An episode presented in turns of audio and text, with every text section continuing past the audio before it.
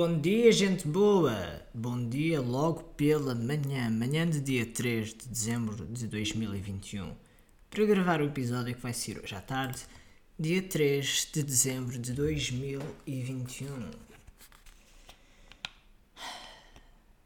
Melhor continuar, não é? Acho que sim.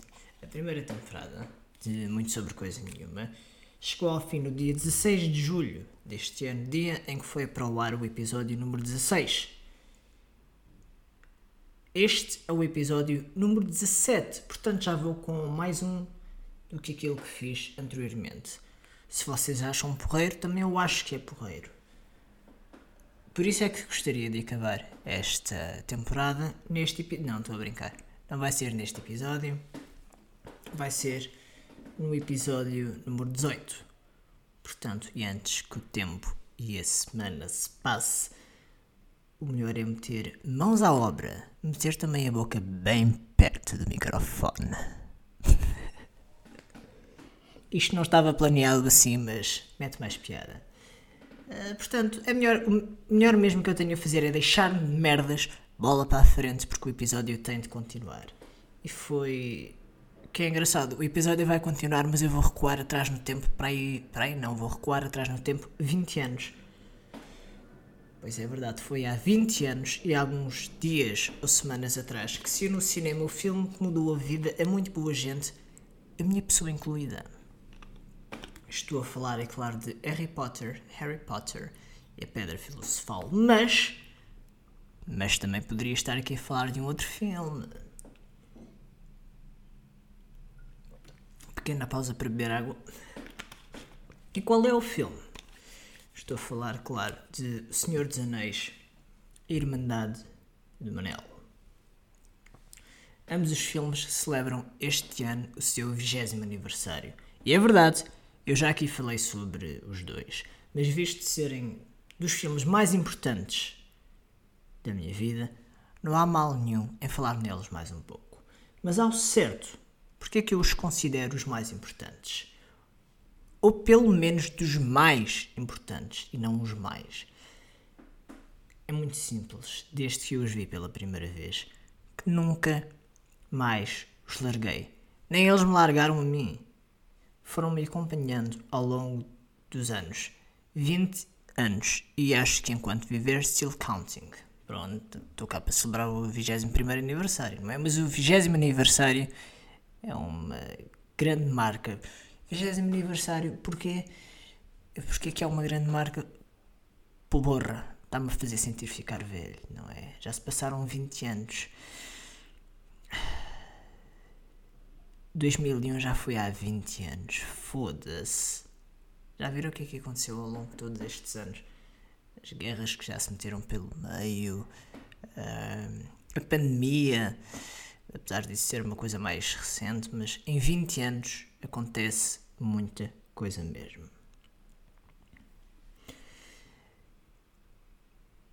Para ser fiel à verdadeira verdade, hum,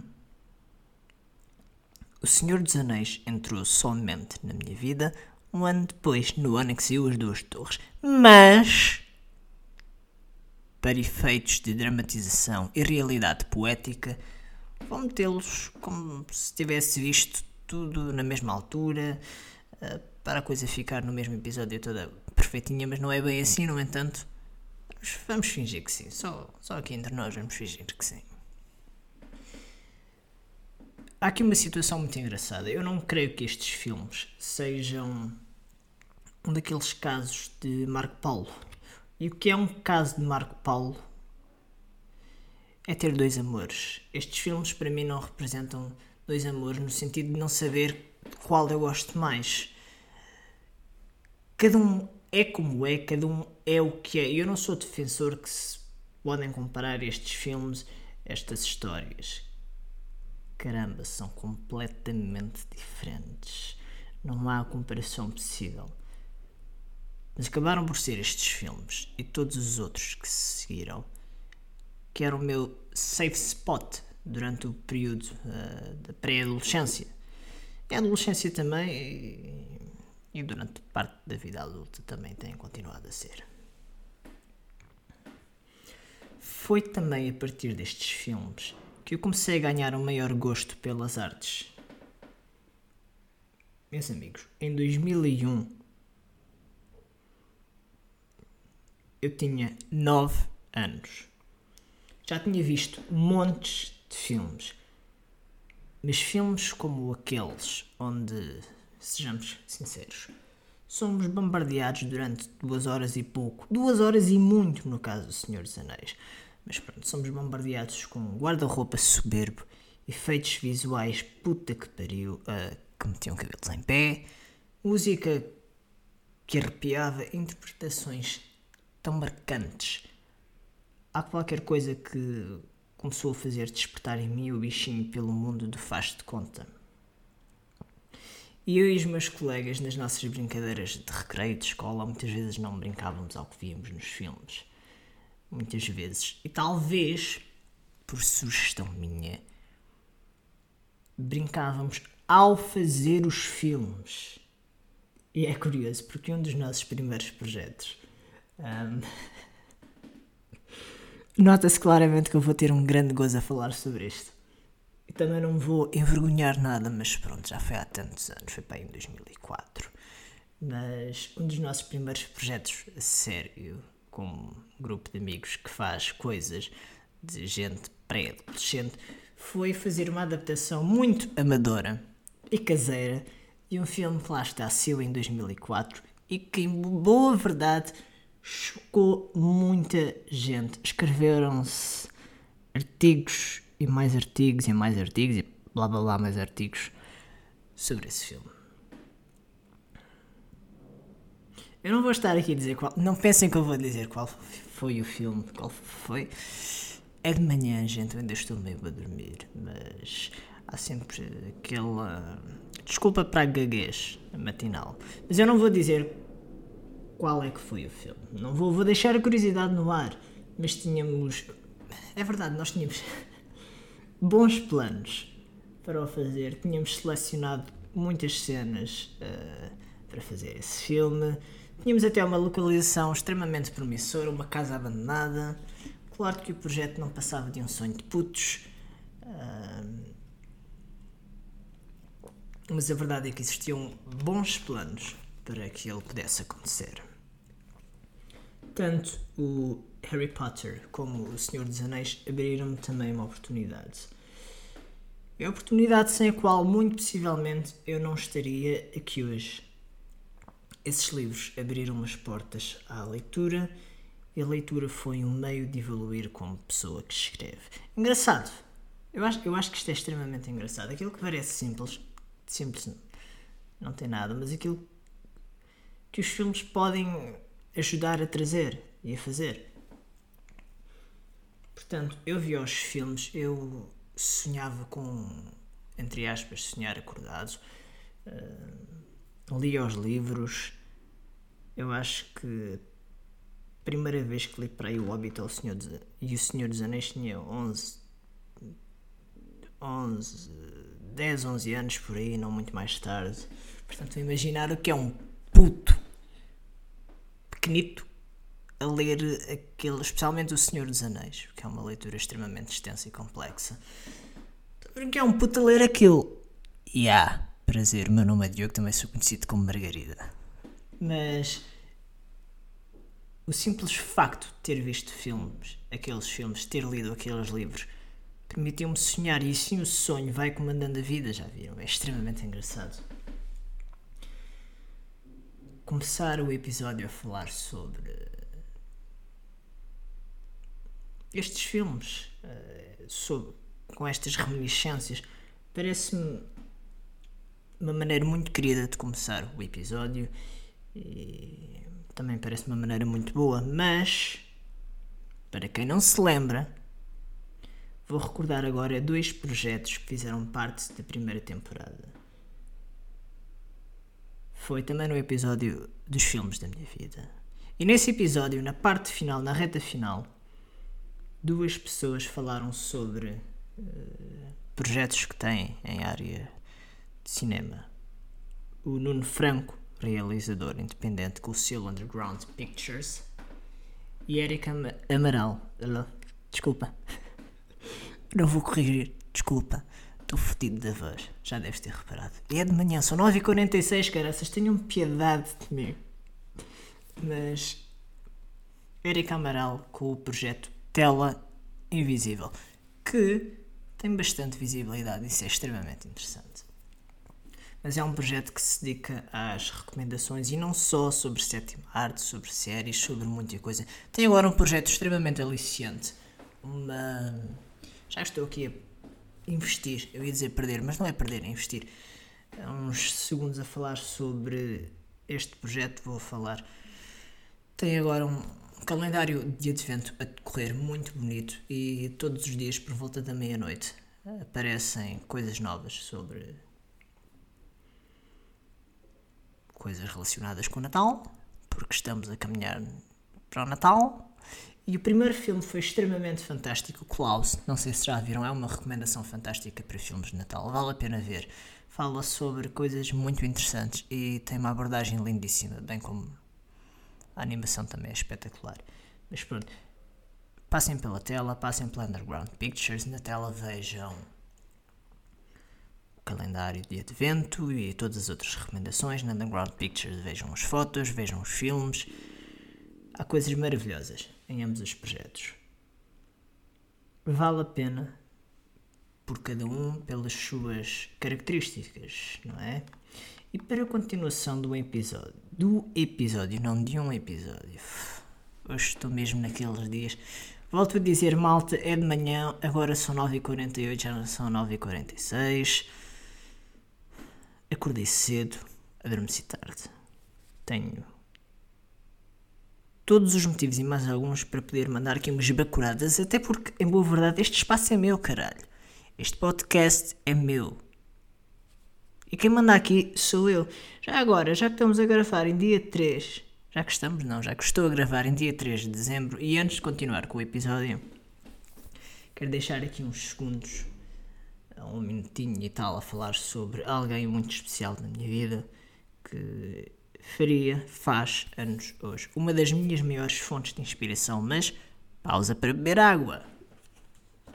Se isto fosse um episódio tipo daqueles todos XPTO, eu metia agora uma musiquinha toda porreira, mas não vou meter.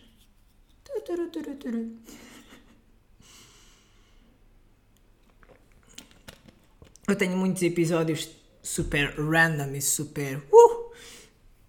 Este é um deles, não é? Mas pronto, so, queria falar uns momentos sobre o aniversário de uma das minhas maiores fontes de inspiração. António Variações. Ou António Ribeiro, que depois, mais tarde, começou a chamar-se António Variações escolheu aquele nome maravilhoso pelo qual todos conhecemos as músicas como O Corpo é que Paga ou Toma Comprimida, apesar dessa ser uma daquelas uh, gemas preciosas que pouca gente conhece, mas com o filme que fizeram começou a ser mais conhecido. Mas António Variações nasceu no dia 3 de dezembro de 1945, talvez, não sei, não me lembro a nível conceptual, a nível artístico a nível também de escrita, foi e é uma das minhas maiores referências. Portanto, hoje, dia 3 de dezembro, não queria deixar passar o dia sem dizer parabéns, António, e obrigado pelo legado que deixaste na minha vida e na minha, vi e na minha vida e na vida de milhares e milhares de pessoas. E agora siga o episódio para a frente com um tema que poderia estar relacionado com o episódio sobre algo que já não me lembro, mas que falei sobre reality shows, exatamente. Esse episódio foi há duas semanas atrás, penso eu. Uh, sim, foi, porque a semana passada meteu-se o episódio de concerto. Esta semana queria falar sobre redes sociais. Algumas das coisas que vou vendo pelas redes sociais e que me deixam um pouco preocupado, muito preocupado mesmo. E nesse episódio eu falava da bimbalhice e da azeitice, é para com todo o respeito. Mas há coisas que se vê nas redes sociais que são total atentado à liberdade de expressão. Aliás, melhor dizendo, são atentado à liberdade.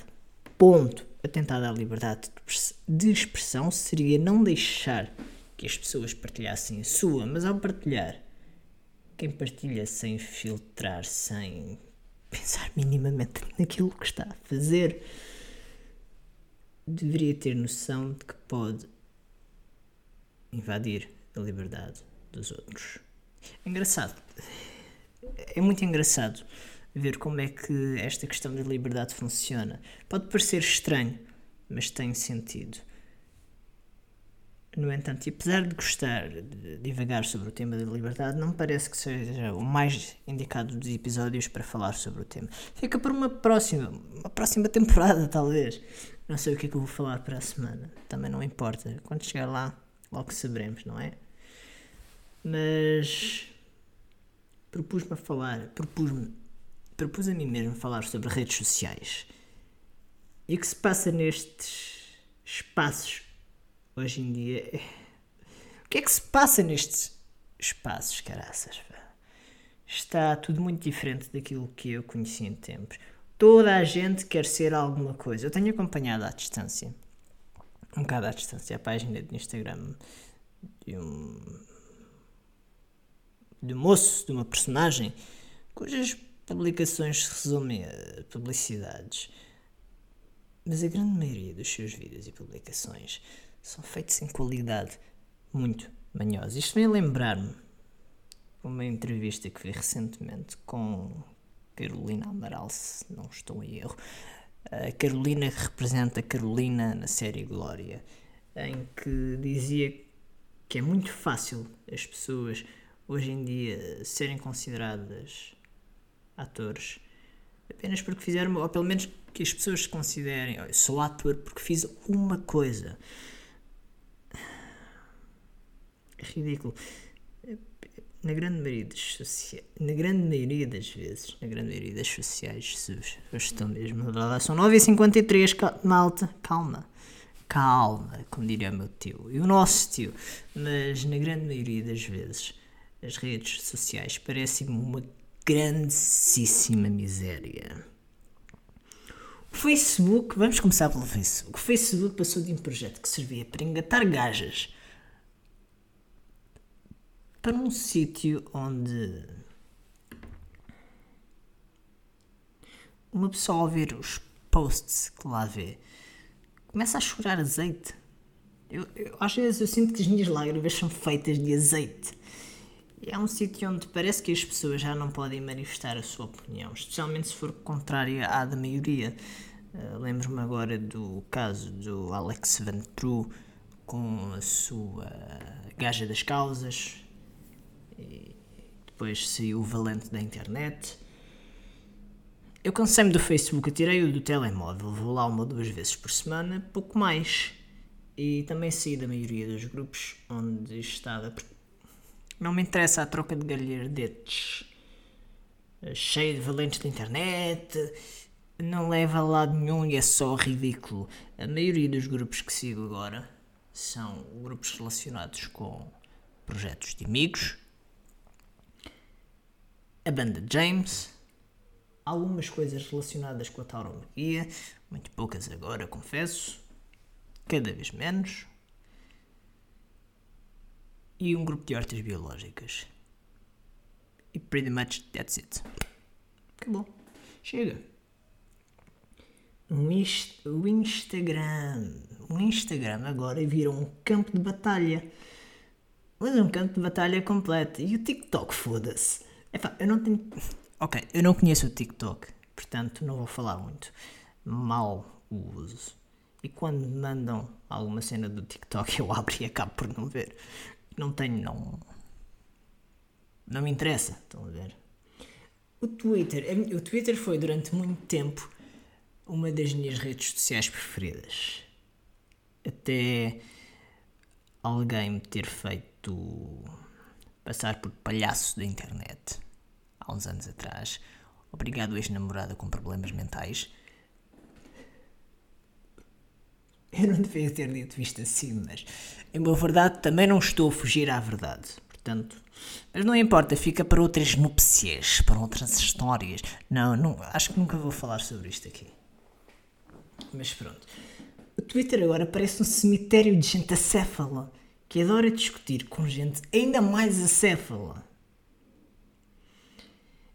Eu deixei o Twitter em 2016, uh, ah, quando aconteceu esse pequeno problema. Um, agora vou ser sincero, é muito difícil. É, para mim foi muito difícil namorar com uma pessoa com distúrbios psicológicos. E, e essa pessoa acabou por magoar-me de maneiras um bocado que não passam pela cabeça nem sequer do menino Jesus que está por ser parido, porque ainda estamos só a 3 de dezembro. Mas isso agora também não interessa. O que interessa é que eu me curei dessa doença em 2016 e honestamente nunca mais lá meti os pés. Mas vá, eu conheci gente muito interessante sobre. Sobre não, conheci gente muito interessante no Twitter. Um, já falei sobre uma dessas pessoas aqui. Érica, com o projeto Tela Invisível, vão lá ver caraças, vale a pena. Foi uma das pessoas que conheci pelo Twitter em 2013 e foda-se, estamos em 2021 e ainda que tenham existido há uns períodos altos e baixos, essa pessoa continua na minha vida numa base quase diária. Uh, portanto, há lá boas pessoas, há lá boa gente. Não é toda a gente assim, atenção, isto também é para efeitos de exagero. A rede social pode parecer um campo de batalha. O Instagram continua a ser aquela rede social na qual eu passo mais tempo. Mas lá está. É um campo de batalha. É um campo de batalha com aquelas promoções ou aqueles giveaways de treta ou sei lá que mais. Aquela cena de identificar os de identificar os comentários, identificar a minha colega de escola que eu não vejo desde a escola primária para aí, adora identificar-me. Óbvio que, óbvio que eu estou a gozar, eu não conheço ninguém que me faça isso, da escola primária especialmente. Mas estão a ver o tipo de cena, quer dizer, é um campo de batalha completo. Depois é as lutas de uns, as lutas de outros, os comentários de uns, os comentários de outros, a imprensa cor-de-rosa alimentar-se daquilo. Há tanta merda que se passa no Instagram, mas às vezes acaba por ser eh, divertido. Estão a ver aquele meme de alguém que está a comer pipocas, penso eu, no cinema, uma cena qualquer, a ver as coisas acontecer. Eu às vezes gosto de sentir que faço isso no Instagram. Um, mas continua a ser a rede social na qual passo lá mais tempo. Portanto, isto é verdade. Mas ainda assim é super interessante assistir lá algumas coisas. E também conheci lá muito boa gente uh, pelo Instagram. Gente ligada à poesia, gente ligada às artes, gente ligada à televisão. Agora acabo num tom mais sério. É horrível quando vemos pessoas a lutar pela vida e pessoas que, de certa maneira, também nos fazem crescer com o bichinho do faz de conta. Um, caraças, estou a acabar o episódio de uma maneira muito séria, mais séria do que aquilo que eu gostaria. No entanto, o Instagram permitiu-me conhecer uma pessoa que não está na melhor fase da sua vida, porque de certa maneira, apesar de viver, tem a vida interrompida. Uh, uma pessoa da televisão portuguesa. Gostaria muito de ver voltar aos ecrãs. E E apesar de eu considerar o Instagram uma, um campo de batalha, lá está, tem esta parte positiva que todas as redes sociais têm. Meus amigos, vocês estavam à espera de algo diferente? Voltem para a semana, caraças. Porque estes minutos de desabafo semanal acabaram-se. Portanto, tchau malta, portem-se bem e para a semana cá estamos nós para mais um Muito Sobre Coisa Nenhuma, o último da segunda temporada. Tchau malta!